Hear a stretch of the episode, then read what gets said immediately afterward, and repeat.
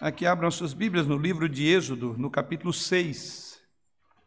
Livro do Êxodo, capítulo 6.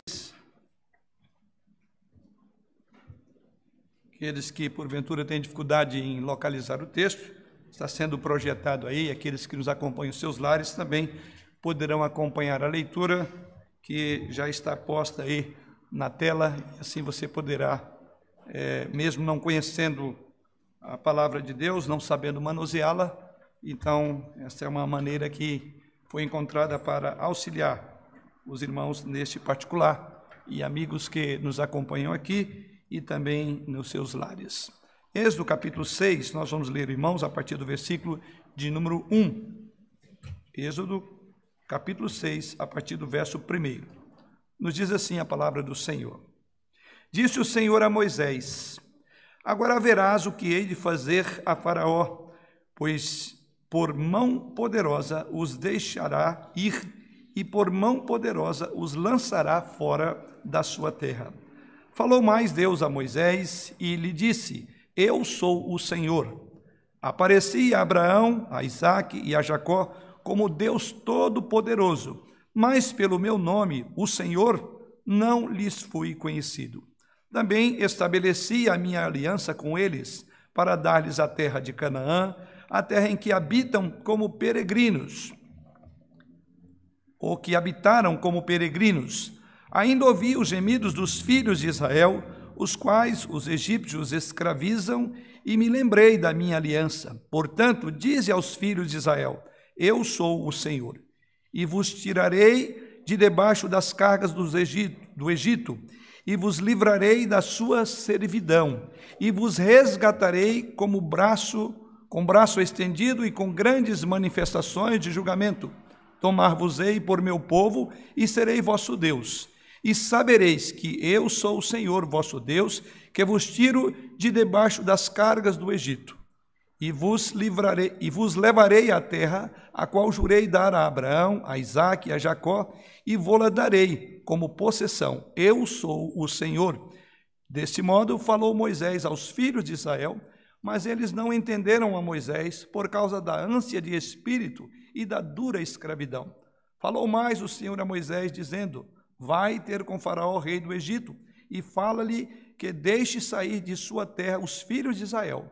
Moisés, porém, respondeu ao Senhor, dizendo: Eis que os filhos de Israel não me têm ouvido. Como, pois, me ouvirá Faraó? E não sei falar bem. Não obstante, falou o Senhor a Moisés e Arão e lhes deu mandamento para os filhos de Israel e para Faraó, rei do Egito, a fim de que tirassem os filhos de Israel da terra do Egito. Uma passagem, quero crer, conhecida de uma boa parte dos irmãos que estão conosco nesta noite e aqueles que nos acompanham aí em suas casas. Uma passagem que Deus promete mudar a sorte de Israel depois de um longo período de escravidão. E eu quero então fazer uma abordagem para nós chegarmos exatamente ao texto que temos como propósito de meditar essa noite, ao texto de Êxodo capítulo 6. Mantenha o seu texto aberto, porque é dele que vamos extrair, é a partir dele e é por meio dele que seremos edificados essa noite. Mas vamos orar aqui, ter uma visão panorâmica para assim é, nos remeter ao tema já anunciado pelo presbítero João. Irmão, nós sabemos que depois de um período bastante grande no deserto, 400 anos, é, Deus enviou então Moisés e Arão de volta ao Egito com uma mensagem. E essa mensagem de Deus ela era caracterizada por uma promessa, promessa de que ele iria libertar o seu povo. E assim, conforme vemos a própria narrativa, lá a partir do capítulo 4, que começa o entendimento desse texto. E ali no capítulo 4, então, eles, né, Moisés e Arão, começam a pregar primeiro aos anciãos de Israel. E ali expõem aquilo que Deus estava prestes a fazer, capítulo 4. E no final do capítulo 4, depois de expor aos anciãos de Israel, observe o que eles dizem no verso de número 31. E o povo creu, e tendo ouvido que o Senhor havia visitado os filhos de Israel, e lhes vira a aflição, inclinaram-se e adoraram. Então foi bem recebida aquela palavra que veio por boca de Moisés e Arão. E eles ficaram felizes e cantaram e louvaram ao Senhor, porque eles compreenderam que chegaram o momento da sua libertação. Mas o texto prossegue, embora os anciãos tenham recebido com alegria, conforme vemos esse capítulo, então eles foram agora falar ao faraó. E em vez de alegria, o texto sagrado diz que o coração de faraó ficou endurecido. A narrativa caminha aí pelo capítulo 4, eu estou não vou agora entrar nos pormenores do versículo, mas a ideia é essa. Então eles caminham em direção agora a Faraó. E ao contrário da recepção tida pelos anciãos felizes, o texto sagrado nos apresenta que o clima mudou, se tornou sombrio, nuvens negras, negras pairavam sobre a nação de Israel, porque o texto sagrado diz que o coração de, Israel, de Faraó ficou endurecido. E as coisas, em vez de melhorarem para Israel, diz o texto bíblico, eles ficaram cada vez, elas ficaram cada vez piores. De modo que, no final do capítulo 5, e estamos chegando ao nosso texto dessa noite, no final do, do capítulo 5, 5, os irmãos vão ver que tanto o faraó quanto o povo de Israel haviam rejeitado tanto a mensagem como os seus mensageiros, ou seja, Moisés e o próprio Arão. E agora no versículo 22 do capítulo 5 e no versículo 23, vemos Moisés profundamente desencorajado. E nesse seu desencorajamento ele clama a Deus, ele diz: Senhor, me responde. Faraó endureceu o coração, o teu povo não quer ouvir. Como faço? Então Moisés agora é, tem um abatimento, porque não foi bem recebido. Então, na verdade, ele foi ali como que alguém que, num primeiro momento, complicou mais uma situação que por 400 anos não era boa. E então Moisés se deprime, Moisés ele se entristece, ele então clama a Deus. Isso vemos nos versos 22 e 23 do capítulo 5. Diz assim: Então Moisés Tornando-se ao Senhor, disse: Ó Senhor, por que afligiste este povo? Por que me enviaste? Pois desde que me apresentei a Faraó para falar-lhe em teu nome, ele tem maltratado este povo, e tu, de nenhuma sorte, livraste o teu povo. Quer dizer, como eles vão do contentamento do final do capítulo 4 para o descontentamento no final do capítulo 5. Então, é esse o panorama da mensagem dessa noite, é esse o, o, o, o quadro maior que se pinta para o nosso tema. E assim entramos agora é, numa promessa de Deus, e é o que vimos já lido nessa passagem. Então, Moisés desencorajado, abatido, e em nosso texto dessa noite, e aí entramos no capítulo 6 agora, a partir do verso 1, nós agora vamos ver Deus respondendo a Moisés com uma promessa de boas novas.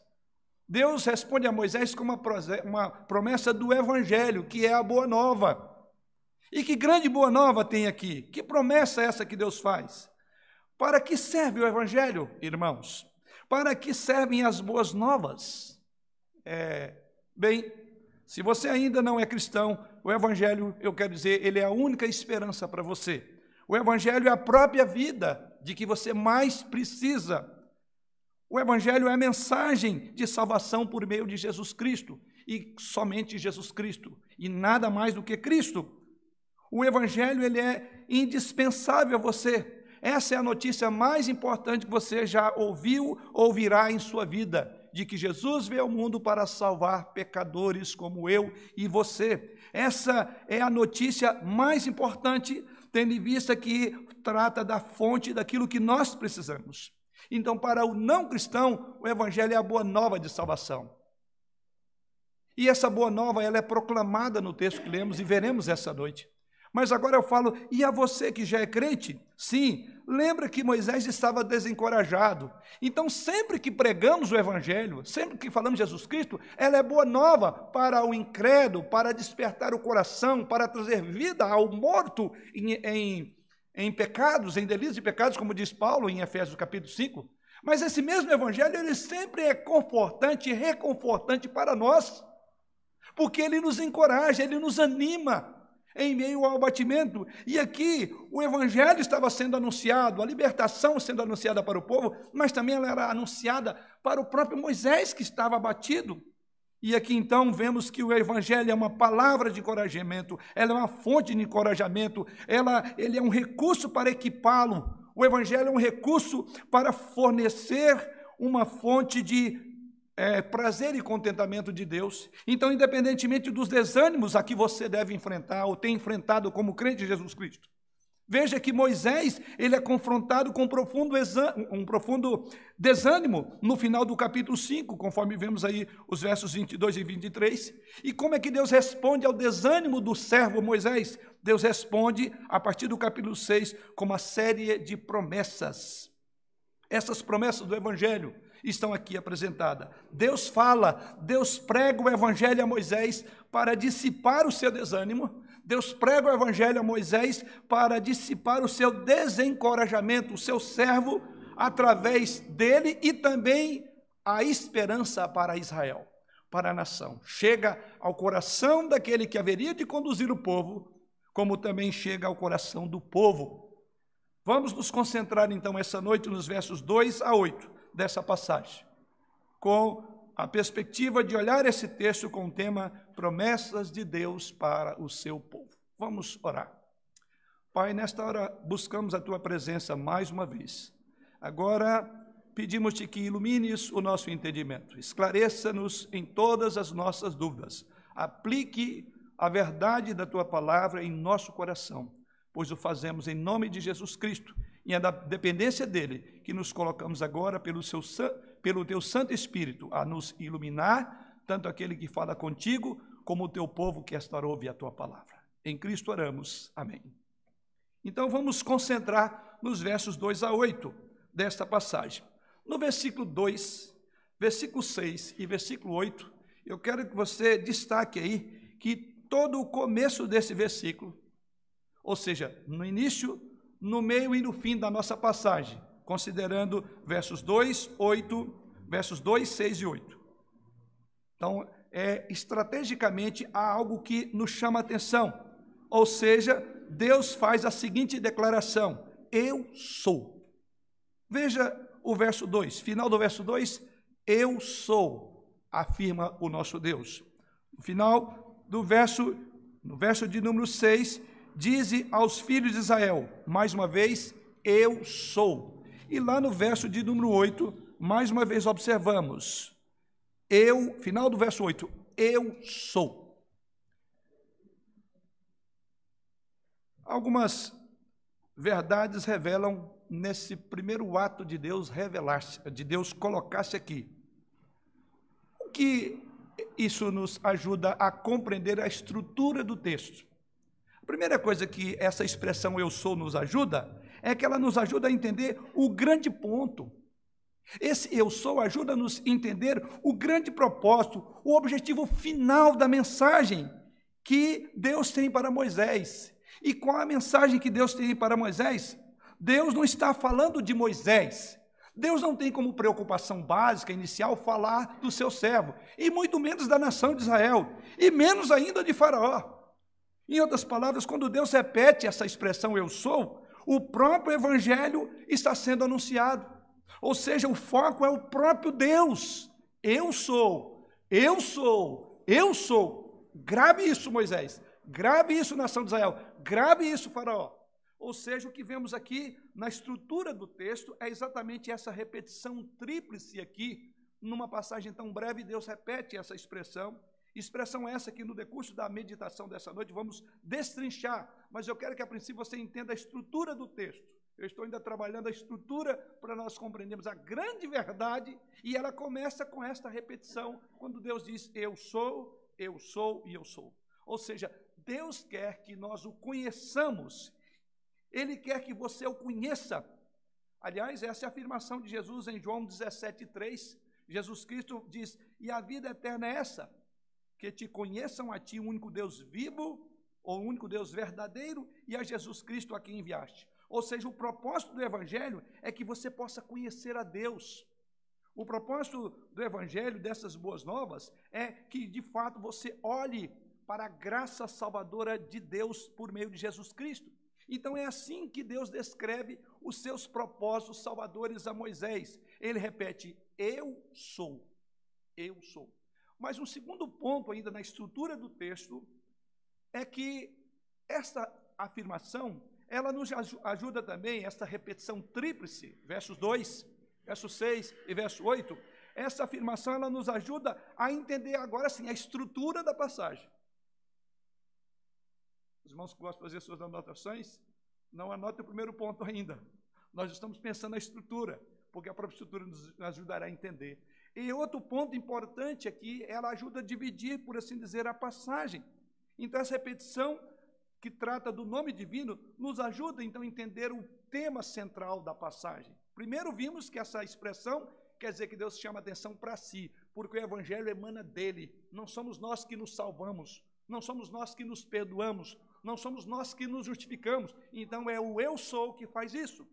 E outro aspecto é que ela então divide esse texto em duas grandes partes. E aqui eu vou começar a entrar na nossa divisão dessa noite. Cada sessão começa e termina com a expressão eu sou. Assim, nos versos 2 a 5, vemos Deus olhando para as suas promessas do passado. E aqui temos a nossa primeira grande, o nosso primeiro grande olhar. Nos versos 2 a 5, nós veremos Deus aqui olhando para as suas promessas no passado, e essa expressão, ela é um marco para nós entendermos exatamente isso. E já nos versículos 6 a 8, veremos Deus fazendo uma série de promessas para o futuro, mas não anote essa segunda divisão, eu já estou dando a estrutura do texto. Tá? Então vamos olhar aquilo que os versos 2 a 5 nos ensinam.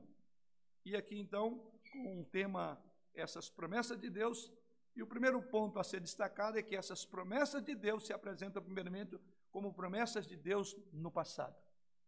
E o que podemos aprender da promessa de Deus no passado? Então, vemos mais uma vez os versos 2 ao verso de número 5. Falou, leia o verso 2. Falou mais Deus a Moisés e lhes disse: Eu sou o Senhor. Apareci a Abraão, a Isaac e a Jacó como Deus Todo-Poderoso e a primeira promessa de Deus no passado é que ele revelou-se. Deus se revela. E observe exatamente isso que vemos na estrutura do texto, verso número 3. Apareci a Abraão, a Isaac e a Jacó. Deus diz: Eu já me revelei. Não há nada de novo na história de vocês. Ainda que por esses longos anos em que vocês estão sob escravidão, eu já me revelei quem de fato eu sou. Então Deus quer que nós olhemos para quem de fato Ele é. Ele quer que nós olhemos para entender quem está por trás de toda a estrutura que leva uma pessoa ou que salva um pecador. Deus. E ele diz: Eu já me revelei assim. E é a primeira coisa que vemos na promessa do passado: ele diz: Eu já me revelei. Então, nos versos 2 a 5, Deus estabelece o que chamaríamos de um alicerce para o plano de salvar o seu povo. Não é nada novo, Poderia ser assim para aquela geração, mas ele diz: Eu já havia traçado o plano. Não há nada fora do meu controle, ainda que pareça demorado 400 anos. Mas ele então diz: Eu me revelei. E esse plano repousa inteiramente no alicerce da fidelidade em suas promessas do passado. Isso nós veremos na palavra que ele usa aqui, eu sou, que trata da fidelidade de Deus. O modo revelacional com que ele se coloca diante do povo já era instrutivo era Yahvé, que dentro em pouco vamos pensar um pouco nessa expressão. Mas veja o que ele diz. Nesses versos vemos primeiro que Deus se revela e depois ele faz, traz lembrança da aliança. É o padrão desse texto. Ele se revela quem é, depois ele vai dizer o que ele vai fazer. E assim, olhando para o passado, Deus depois, primeiro revela. Veja os versos 2 e 3.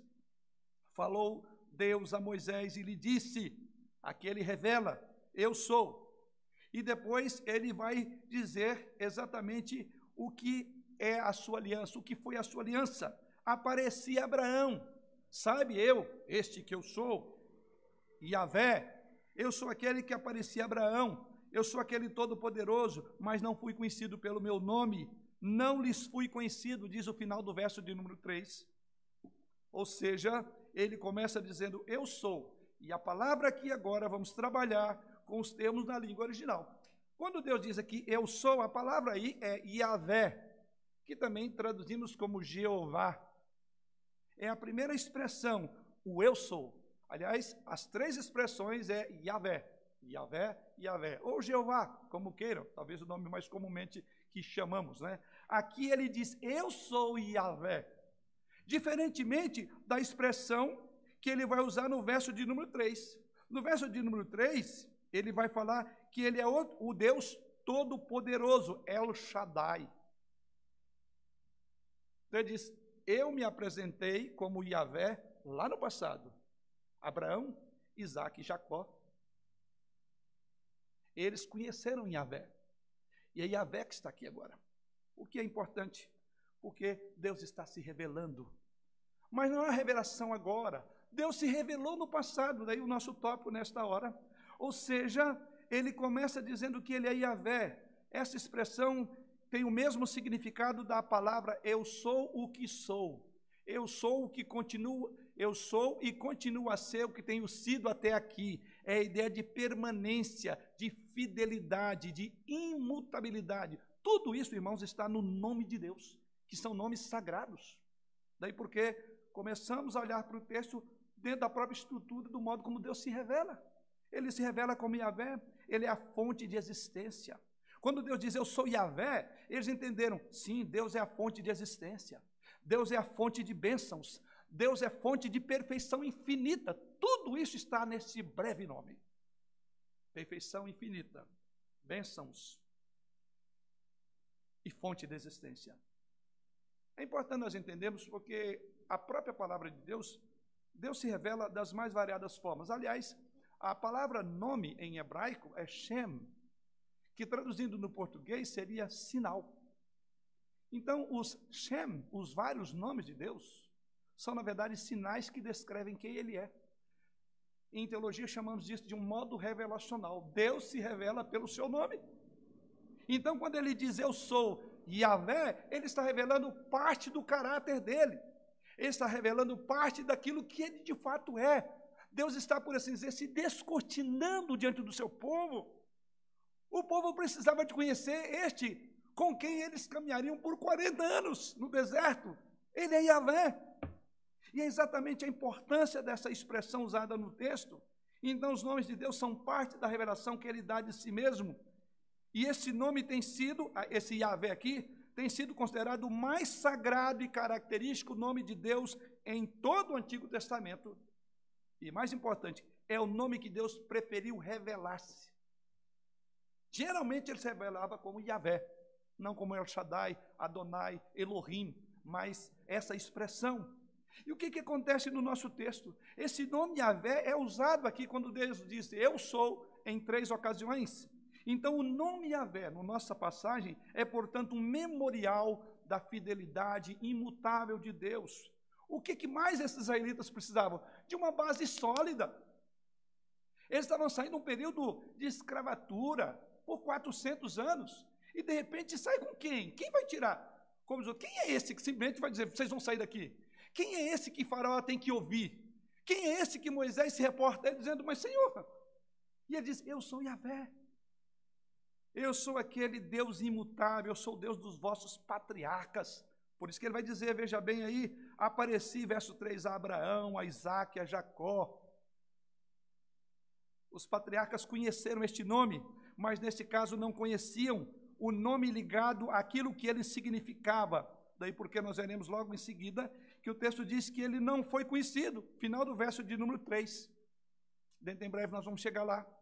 Mas vamos continuar, irmãos, olhando para esse texto. Deus agora desejava ser conhecido pelo nome de Yahvé. Ou seja, isso significa duas coisas: que é um Deus que realiza o que promete e que assim inspira confiança às suas promessas. Deus estava dizendo isso. Eu sou o Yahvé. Isso basta. Isso deve inspirar confiança, porque eu sou um Deus fiel ao pacto. E eu fiz esse pacto não com vocês, mas com os pais de vocês, Abraão, Isaac e Jacó.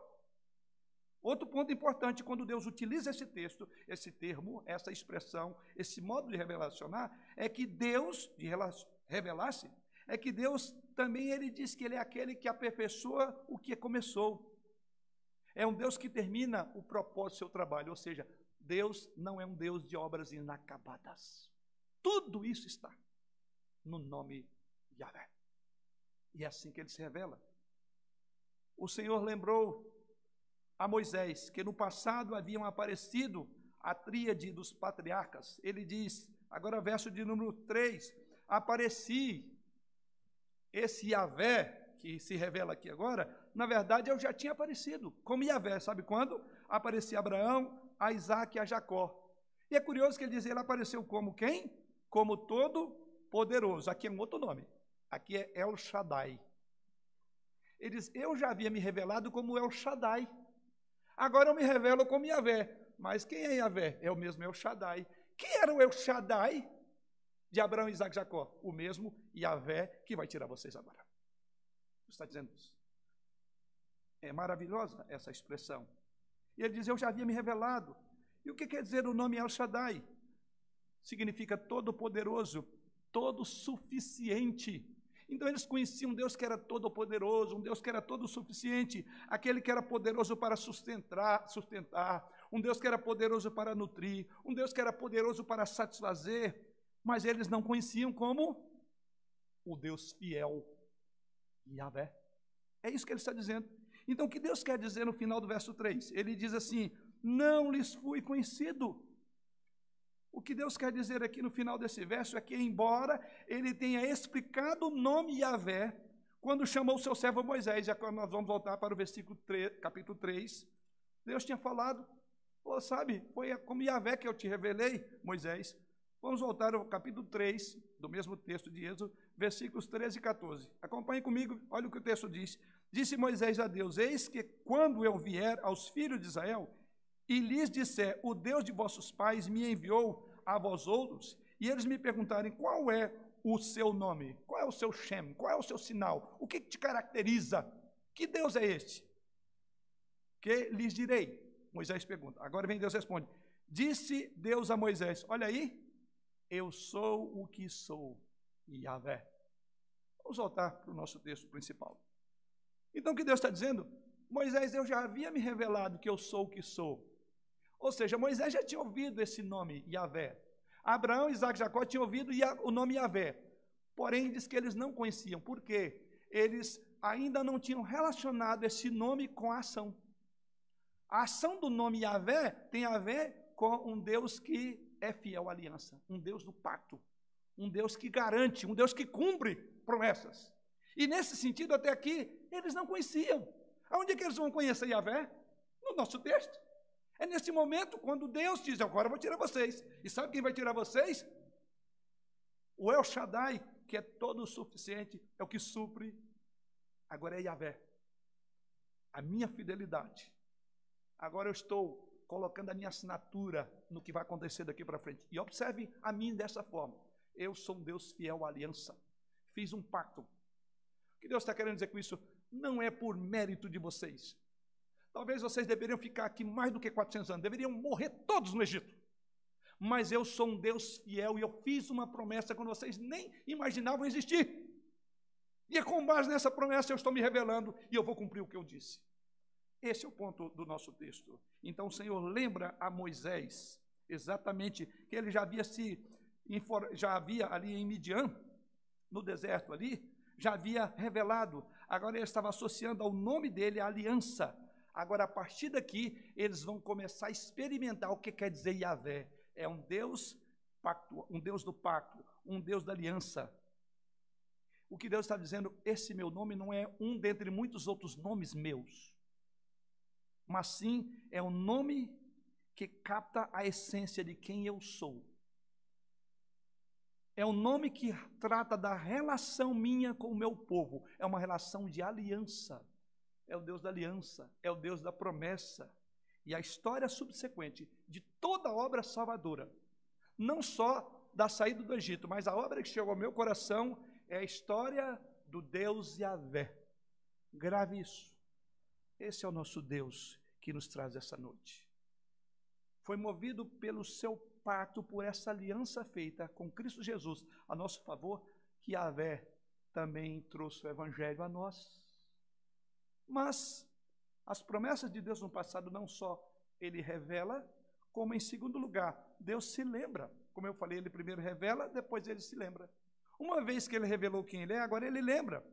Isso encontramos os versos 4 e 5 também estabeleci. Agora ele está lembrando. Primeiro eu sou esse. Agora, sabe o que eu fiz? Traz a memória. Também estabeleci a minha aliança com eles, para dar-lhes a terra de Canaã, a terra em que habitaram como peregrinos. Ainda ouvi os gemidos dos filhos de Israel, os quais os egípcios escravizam, e me lembrei da minha aliança. Trouxe a memória quem eu sou, quem ele era. Agora ele diz, eu me lembro. E esse é o nosso segundo tópico. Deus se lembra. Ao olhar para o passado, ele é um Deus que não se esquece. A Bíblia diz que Deus não é filho de homem para que minta, para que se esqueça. Então Deus se revelou através do seu nome. E agora ele lembra da sua aliança, conforme vemos nos versos 4 e 5. Deus, o que, que ele fala aí? Que lembrança ele traz? Ele diz: Olha, eu fiz a promessa a Abraão, aos patriarcas, a Isaac, fiz a promessa a Jacó. E qual era a minha promessa? De dar o quê? Uma terra. Sabia que vocês têm uma possessão que vocês nem imaginavam existir? Eu já havia prometido uma terra para vocês. E ele não esqueceu das promessas da aliança. Assim, irmãos, tem sido e é a nossa salvação. Ou seja, ela se segue ao êxodo. Como alguém já disse, de fato, todos os atos subsequentes, redentores de Deus, em toda a Escritura, cada nova aliança que ele concede a Davi, que ele concede aos profetas, chegando ao clímax, ao clímax com a pessoa de Jesus Cristo, tudo isso é dado em cumprimento dessa promessa de aliança. E assim, alguns comentaristas dizem que isto aqui, na verdade, é a salvação, é um breve. A, o Êxodo é uma, um apontamento do que Deus fez em Cristo por nós. Não só o Êxodo no Antigo Testamento, mas também nos tirou do pecado. Sim, esse é o ponto que, olhando para o passado, enxergamos no próprio texto. O nosso Deus está dizendo aqui que há um propósito, há um plano segundo o qual Deus está trabalhando. E esse plano que Deus está trabalhando é para salvar o seu povo através da história. Seja o Israel físico aqui e sejamos nós como Israel espiritual. Deus está trabalhando no curso da história e Deus fará isso e faz isso por você, não por quem você é. Não por quem era o povo, era um povo de dura serviço e continuava, aliás, o resultado do texto nós vemos aí que é assustador. Falar, depois que eles entendem, o que, é que diz o texto? O povo continua com coração duro. Mas Deus não ia basear na rejeição. Observe, é, falou é, verso de número é, 12. Moisés, porém, respondeu ao Senhor, dizendo: Eis que os filhos de Israel não me têm ouvido. Como, pois, me ouvirá Faraó? E por que, que Moisés entende isso? Está lá no verso número 9. Depois que Moisés então explicou tudo, o que Deus falou a Moisés, para que Moisés falasse ao povo, veja o final do verso de número é, 9, a parte B. Mas eles não atenderam a Moisés por causa da ânsia de espírito e da dura escravidão. Deus foi tão didático, tão pedagógico, tão, tão claro, mas disse que eles ainda continuaram. Por isso que ele diz: não é por causa de vocês, é por causa de Yahvé. O meu nome está nisso. E o nome de Deus está comprometido com cada um daqueles que creram em Jesus Cristo aqui, como daqueles que estão nos ouvindo pelas redes sociais. Mas vamos então ao nosso segundo e grande tópico do nosso tema esta noite. Se encontramos as promessas de Deus através da revelação que ele faz de si e da lembrança que ele traz da aliança, agora nós vamos enxergar a segunda sessão desse texto que está dividido com o nome Yahvé, ou Eu Sou. E aqui encontramos nos versos seguintes, versos 6 a 8, a segunda estrutura. Olhe comigo para a segunda sessão dessa passagem. E aqui vemos Deus fazendo as promessas. E aqui encontraremos as promessas de Deus para o futuro. E assim vemos nos versos 6 a 8. Portanto, dize, agora ele está projetando o futuro, até que eu sou este que você não conheceu. Agora olhe para frente. Portanto, dize aos filhos de Israel, verso de número 6: Eu sou o Senhor, e vos tirarei, futuro, de debaixo das cargas dos Egípcios, vos livrarei da sua servidão, e vos resgatarei com o braço estendido e com grande, grandes manifestações de julgamento. Tomar-vos-ei por meu povo, e serei vosso Deus, e sabereis que eu sou o Senhor, Yahvé, de novo aqui, vosso Deus, que vos tiro de debaixo das cargas do Egito, e por fim, e vos levarei à terra a qual jurei dar a Abraão, a Isaac e a Jacó, e vou-la darei como possessão. Eu sou Yahvé. Então, agora isso nos remete para olhar o futuro. E aqui há promessas para o futuro. Quando você olha o texto, Deus usa a expressão, mais uma vez, eu sou. Aqui ele deixa de lembrar as promessas do passado, sobre quem ele era, que havia se revelado e que ele estava lembrado das, lembrando, lembrado das promessas. E agora aqui ele deixa de lembrar das promessas do passado e faz sete promessas para o futuro. Assim já temos a estrutura da segundo tópico. Nós veremos agora, olhando para o futuro, Deus faz sete promessas. Onde é que as encontramos no texto lido? Cada uma delas começando com a declaração eu vos, eu vos e eu vos. Observe, por exemplo, os três primeiros, é, essas declarações, observe no versículo 6, vos tirarei. Então, essa é uma promessa, vos tirarei. Ainda no verso 7, vos, verso 6 melhor, vos livrarei e vos resgatarei. Três. Verso de número 6, temos três promessas para o futuro: de tirar de debaixo da carga, de livrar e resgatar. Depois no verso 7, ele diz: Tomar-vos-ei. Ainda no verso 7, vos tiro de debaixo. E entrando no verso 8, vos levarei. E no verso 8, no final, vou lá darei. Se você somar, são sete promessas. Mas essas promessas elas estão tão ligadas que eu quero concentrar é, elas em quatro divisões. Essas quatro contemplam as sete. Essas quatro representam o conjunto de promessas que Deus tem para o seu povo. Vamos à primeira delas. A primeira delas é que Deus nos libertará. Verso de número 6.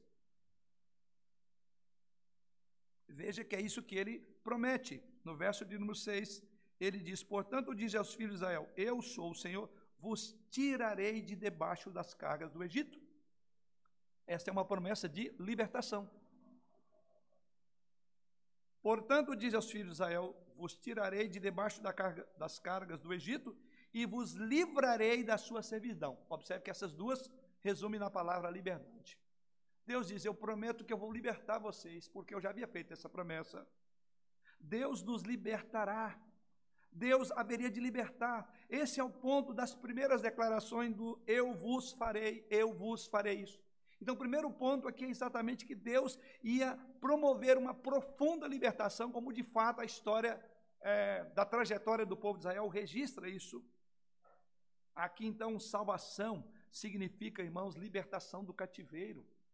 Em Lucas capítulo 9, versículo 28, na verdade é a passagem um tanto maior, eu quero também resumi-la aqui, mas lá no versículo de muito 8, de versículo de número 28, e seguindo Lucas 9, 28 em diante, temos a famosa história da transfiguração. Creio que muitos irmãos já leram essa passagem, quem sabe até têm ouvido algum ensino sobre ela. E o que é, vemos nessa passagem, na transfiguração, ali vemos Jesus Cristo. E ele leva os discípulos para o monte e com ele estava Pedro, Tiago e João. E ali eles estão vendo Jesus Cristo, ao ponto de que ah, o próprio Jesus Cristo é transfigurado diante dos olhos deles. De tal forma que Pedro então fica tão encantado com aquilo e diz: Senhor, é tão bom aqui que não vamos descer mais, não. Aqui está bom demais. Então, dentro daquele contexto da sua majestade, da sua glória, como único redentor é, dos eleitos de Deus, o Deus homem, o mediador da aliança da graça, o seu rosto resplandece diante desses três homens. Mas algo que nos chama atenção. O texto sagrado nos diz que este Senhor Jesus, Lucas nos diz que com eles também estavam quem? Elias e Moisés. E eles estão conversando com Jesus. Então, os discípulos, ao conversar com Jesus Cristo sobre a sua breve partida, a sua iminente partida, então no verso de número 31. E isso me chama muito a atenção. E eu quero que você abra lá essa expressão. Veja que lá no verso de número 31, depois de todo esse diálogo, dessa expectativa de que ele subisse, ali no verso de número. subisse, não, é, é, descesse dali, porque ele tinha que partir. É a afirmação que Jesus Cristo faz no verso de número 31. Nos diz lá assim: os quais apareceram em glória e falavam da sua partida que ele estava para cumprir em Jerusalém. Quem são os dois varões que falaram? Diz o texto Moisés e Elias. O que Moisés e Elias dizem para os discípulos? Eles fazem a afirmação do verso de número 31. E o que eles falam no verso 31? Ele diz: Os quais apareceram em glória e falaram da sua partida. Quer uma curiosidade? A palavra partida aqui, em grego, Éxodo. É êxodo. Você consegue entender isso? Falava da sua, do seu êxodo. Êxodo de quem? Quem é o personagem? É Jesus. Veja o êxodo ligado a Jesus Cristo, no texto sagrado. O que eles estão falando é sobre a cruz. Eles estão falando da partida para a cruz, e a cruz é o verdadeiro êxodo, é a libertação. Sim, a linguagem que eles usaram para descrever a cruz é êxodo de Jesus. Falava do seu êxodo, em grego.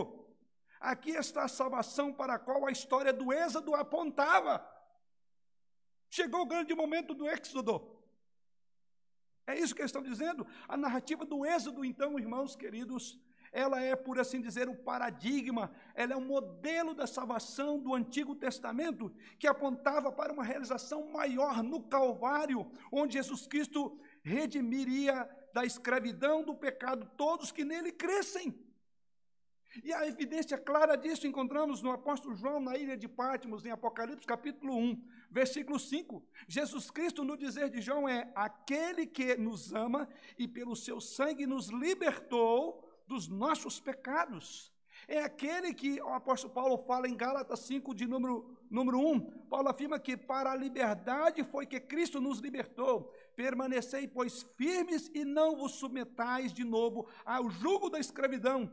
Todos nós queremos o êxodo, todos nós precisamos ser livres. E o texto diz que eles apontavam Jesus Cristo para o seu êxodo, referindo-se à ida dele para a cruz. Ali se concretizou a mensagem do êxodo que começa no nosso texto. Por isso que disse, essa mensagem é uma mensagem do Evangelho, para aqueles que nunca ouviram falar de Jesus, e para aqueles que já ouviram, mas estão abatidos, como estava Moisés, com a impaciência do povo, é uma mensagem que nos encoraja. Sim, existem diferentes tipos de liberdades. A liberdade econômica, existem liberdades legais, liberdades constitucionais, mas algo muito mais profundo, existe uma liberdade existencial. Irmãos, existe uma liberdade transcendente, uma liberdade espiritual, que mesmo aqueles que desfrutam de outras liberdades materiais, jurídicas, econômicas, desejam possuir. E nós temos o nosso êxodo em Jesus Cristo, conforme o próprio relato bíblico. Os filósofos, através dos tempos, procuram por isso, ou procuraram por isso, por exemplo, Aristóteles disse: quem venceu seus medos é verdadeiramente livre. Ao passo que Jean-Paul Sartre disse: liberdade é o que fazemos com o que é feito para nós. Sim, seja Aristóteles, Sartre, eles conheciam a liberdade.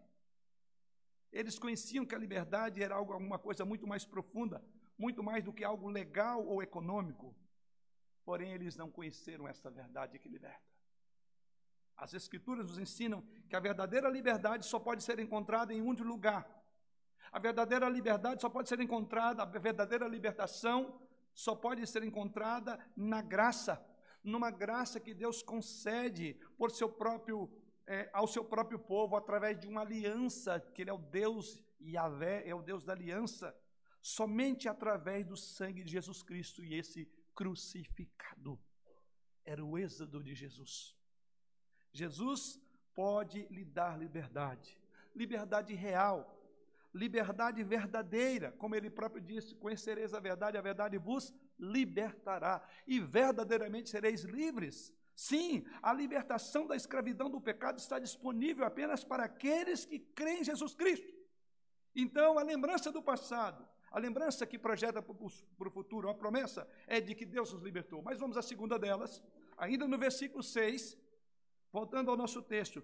Portanto, diz aos filhos de Israel: Eu sou o Senhor e vos tirei, tirarei de debaixo das cargas dos egípcios e vos livrarei da servidão e vos resgatarei com o braço estendido. A segunda promessa para o futuro é que Deus nos resgatará, ou melhor, Deus nos comprará de volta. É a ideia de resgate é pagar por alguma coisa que você já tinha. Daí a ideia de eu vou resgatar aquilo que é meu. E a segunda promessa que Deus faz no texto, ele diz: Eu vos resgatarei. O segundo aspecto da salvação também está presente nesse versículo 6. Quando Deus nos comprará de volta, é a ideia. Deus nos libertará.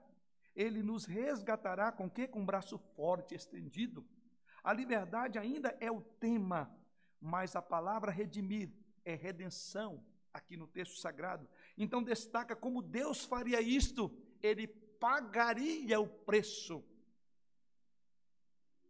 Ele nos liberta pagando um preço pela nossa libertação. E aqui também a redenção de Israel no Êxodo é apenas um lampejo fraco da brilhante obra de libertação em Jesus Cristo. Alguém pagou um preço. O apóstolo Paulo, na sua carta aos Efésios, no capítulo 1, verso 7, lemos essa declaração, no qual, referindo-se a Jesus Cristo, temos a redenção, resgate, pagamento. De que forma? Como diz Pedro, não foi mediante ouro nem prata, mas veja o que Paulo também, na mesma linha de Pedro, diz: no qual em Jesus Cristo temos a redenção pelo seu sangue. A remissão dos pecados segundo a riqueza da sua graça. E em Colossenses capítulo 1, verso 4, Paulo continua na mesma ideia e diz lá, capítulo 1, verso 14 de Colossenses, Paulo diz: no qual, referindo-se mais uma vez a Jesus, no qual temos a redenção. Olha aí, redenção. A remissão dos pecados. Sim, em Jesus nós temos a verdadeira redenção. E Deus promete ao povo que ele resgataria, ele pagaria um preço por esse povo. Os irmãos entendem que o êxodo está apontando para Jesus? Quando ele pagou o preço, no dizer de Paulo e de Pedro, que não foi mediante ouro nem prata, mas um sangue precioso, sangue de cordeiro, sangue conhecido antes das eras. Sim, o preço da nossa liberdade é a cruz de Cristo. Hebreus capítulo 9, versículo 12, o autor da carta aos Hebreus, falando sobre os tipos e padrões de sacrifício que haviam no Antigo Testamento, e todos eles foram cumpridos por Jesus, nesse versículo ele diz: Ele, mais uma vez o personagem é Jesus Cristo, se ofereceu seu próprio sangue, garantindo ao nosso termo redenção, resgate. Ele voluntariamente se entregou. Não foi isso que Cristo fez na cruz? Somos escravos, irmãos, diz as Escrituras Sagradas. Por natureza, somos escravos do pecado. Nós não somos livres. Mas a boa notícia é que o preço da nossa liberdade foi paga.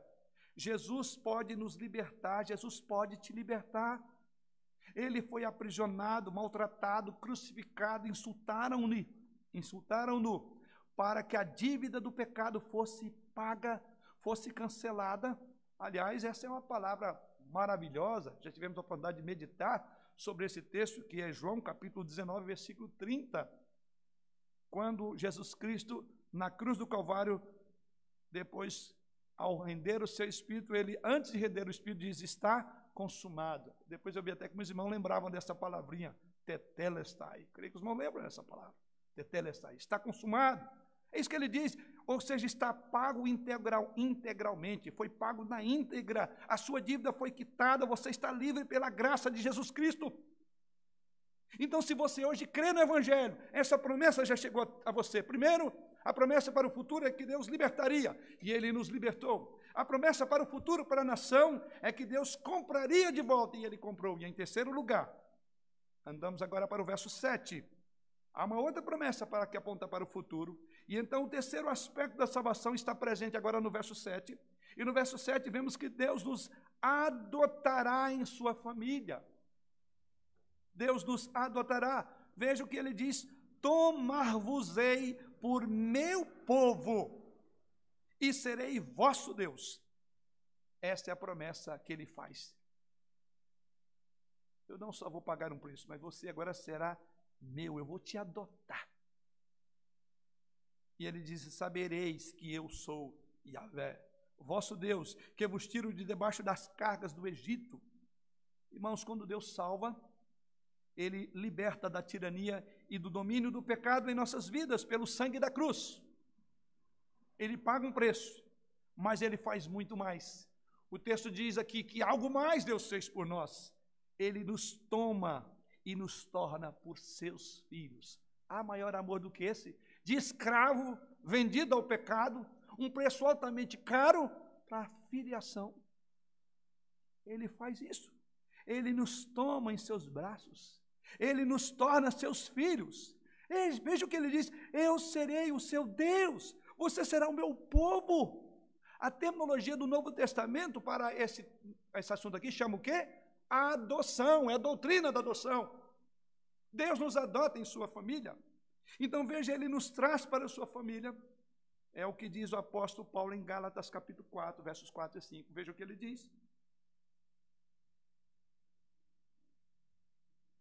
Vindo, porém, à plenitude dos tempos, Deus enviou seu filho, nascido de mulher, nascido sob a lei, para resgatar, tema que já passamos por ele, os que estavam sob a lei, a fim de que recebêssemos adoção de filho. Diz que ele pagou para você agora ser um filho segundo a adoção. E como ele fez isso em Jesus Cristo. Então Jesus nos liberta quando nós cremos nas boas novas. Ele faz isso pagando o preço da nossa redenção no Calvário. E quando nós cremos no Evangelho, diz as Escrituras, nós somos adotados, somos agora sua família. Somos feitos filhos de Deus. Aliás, João, no prólogo, na abertura ali, João capítulo 1, versículo 12, olha o que ele diz. Mas a todos quanto receberam, deu-lhes o poder de serem feitos o quê? Filhos de Deus. Tem privilégio maior do que esse? Tem estrutura de um evangelho tão claro como este aqui encontramos em Êxodo? Certamente que não. Mas os puritanos, ao tratar desse texto, ou tratar da doutrina da adoção, eles diziam que a adoção era o maior privilégio do evangelho cristão. Segundo os puritanos, não haveria bênção mais alta na vida cristã do que a bênção de ser adotado como filho de Deus. E eles concluíam dizendo: a adoção é o ápice, é o principal benefício dado a todo crente. E como consequência, eles concluíam dizendo: não procure bênçãos, experiências, encontro de poder em outros lugares. Não há nada mais doce, não há nada mais glorioso, não há nenhum privilégio superior a isto. O que você está buscando mais do que ser filho adotivo de Deus? Você é um filho de Deus, como exclama o apóstolo João em 1 João capítulo 3, verso 1. Vede que grande amor nos tem concedido o Pai, a ponto de sermos o quê? Chamados filhos de Deus. E de fato, somos filhos de Deus. Você está à procura do que mais? Esses que andam à procura de algo mais na igreja, algo mais do que Jesus, é porque não encontraram Jesus. Tem alguma coisa maior, mais grandiosa, mais extraordinária, mais impactante, mais encantadora, mais apaixonante do que ter o Deus de Israel, o nosso Deus, que não é mais o nosso inimigo, mas que pagou quando estávamos escravos do pecado e agora nos adotou. Por isso, onde o Evangelho chega, todas essas procuras cessam. E que à procura de outras coisas, além de Cristo, das igrejas, com todo respeito ao nome, o nome igreja, deveriam procurar uma igreja que ensinasse de fato quem é Jesus. É o tesouro que todos nós procuramos. E esse é o propósito da igreja, ela é proclamar o Evangelho, como está sendo proclamado essa noite. Sim, o amor de Deus nos encontrou como escravos e miseráveis. O amor de Deus nos encontrou em nossas próprias paixões pecaminosas. O amor de Deus é, nos encontrou destituídos de qualquer valor próprio, imundos, nos farrapos do nosso próprio egoísmo e orgulho, e orgulho, e nos fez muito mais do que nos lavar, muito mais do que nos perdoar, muito mais do que pagar e libertar. O amor de Deus faz com que você seja chamado de filho e filha preciosos.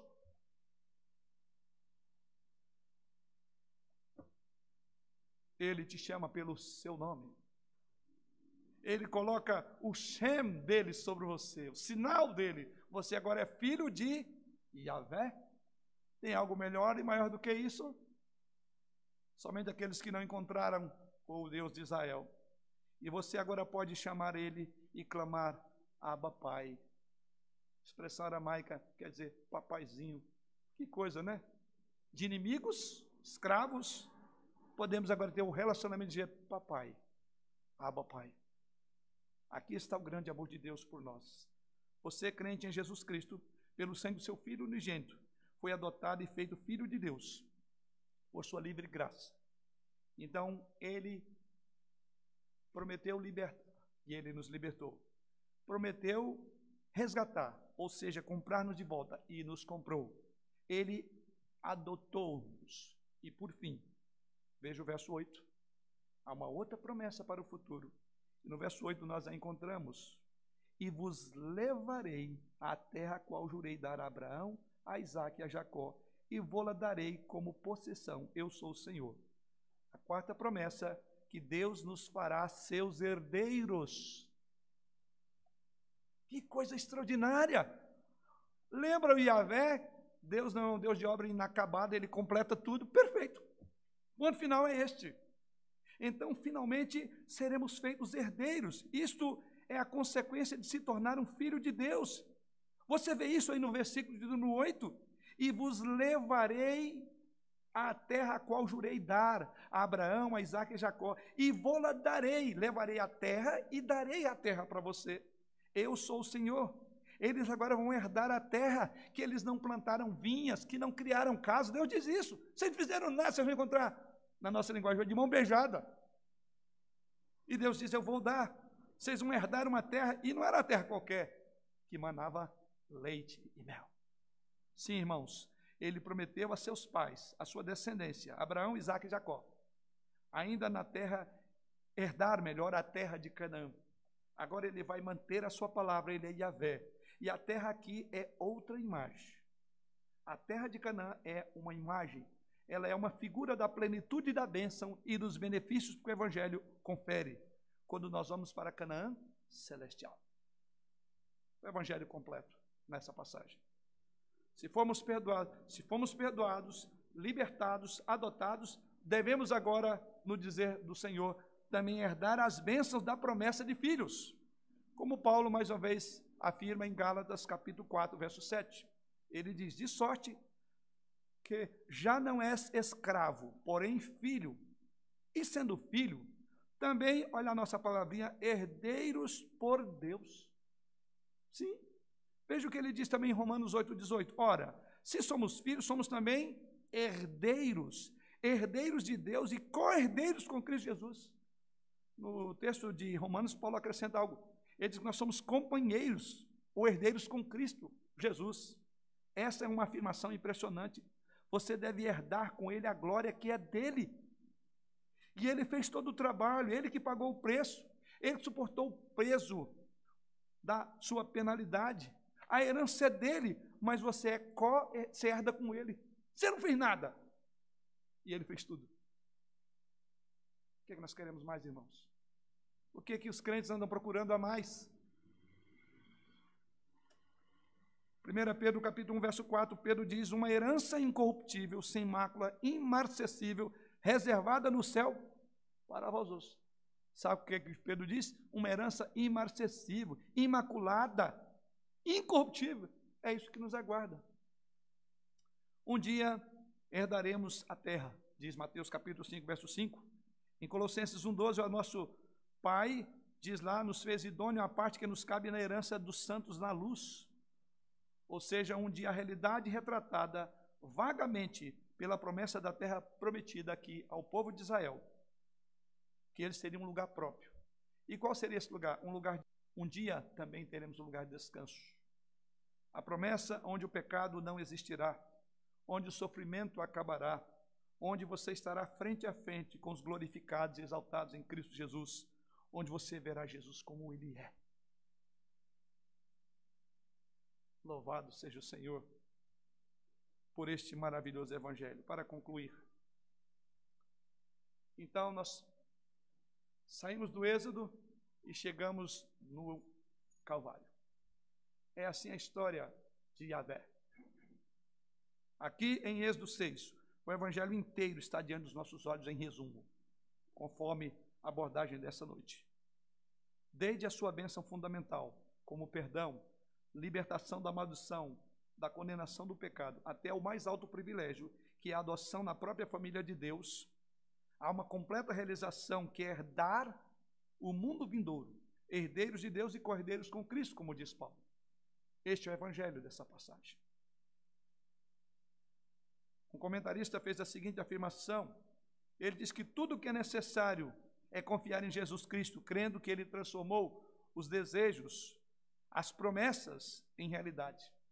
As promessas de Deus só foram cumpridas no seu ponto mais cabal, na pessoa de Jesus Cristo.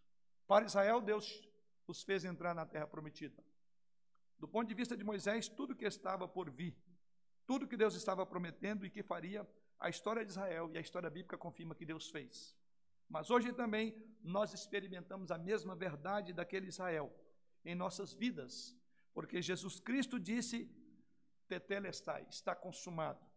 O trabalho dele já foi feito, por isso ele nos chama a descansar nele. Se você ainda é um crente em Jesus Cristo, permanece na escravidão do seu pecado, se você enfrenta hoje a ira, a maldição, ou se você ainda não tem essa experiência do Evangelho de Jesus Cristo, se você ainda está sob o jugo do pecado, saiba que um dia ele te destruirá totalmente.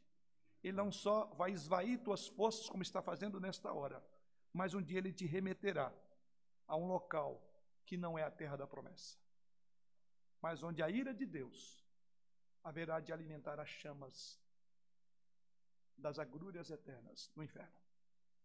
Portanto, querido, a menos que você corra para o único lugar seguro e disponível, a menos que você corra para o único lugar que pode quebrar essas correntes e que pode dar-lhe muito mais do que o que você imagina, esse lugar chama Calvário. É na cruz. Jesus Cristo, quando fosse levantado, ele atrairia muitos. Que essa mensagem possa atraí-lo para Jesus Cristo essa noite onde você encontrará paz e gozo. Mas, por fim, para você que é um cristão, se hoje você está como Moisés, estava no nosso texto, desanimado, desiludido, porque o povo não queria ouvir, a penúria foi maior, mesmo em sua decepção e desespero, eu diria, pregue esse evangelho para o seu coração novamente, meu irmão. Leia o texto e prega para você, prega para você. Lembre-se de quem você é e o que foi feito por você? Você é um filho amado de Deus, curado pelas feridas que sangraram na cruz do Calvário por Jesus Cristo. Lute contra o seu desânimo com as boas novas do Evangelho da Graça e você descobrirá que as chamas da alegria, da paz, da crença serão reacendidas em seu coração. E é a minha oração para os irmãos que eventualmente estejam como Moisés em todo esse processo de dor e de pandemia. Que a chama do Evangelho faça despertar o seu amor por Deus. Olhe para a cruz. E se você ainda não viu, que essa noite eu convido a que se coloque diante do Senhor, confesse o seu pecado e a sua necessidade, e venha ao Senhor, que é rico em perdoar. Amém.